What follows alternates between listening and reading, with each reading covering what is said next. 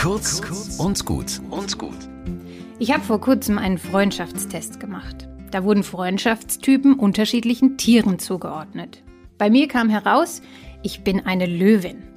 Ich setze mich ohne zu zögern für fast alle ein und wäre gerne mit allen befreundet. Das mache ich für andere. Und leider bin ich mir selbst auch eine Löwenfreundin. Ich zerfleische mich wie eine Raubkatze.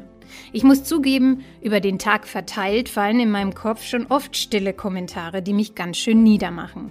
Bin ich doof? Nicht schon wieder. Ich kann das einfach nicht. Aber das merkt ja niemand. Das tut niemandem weh. Oder doch?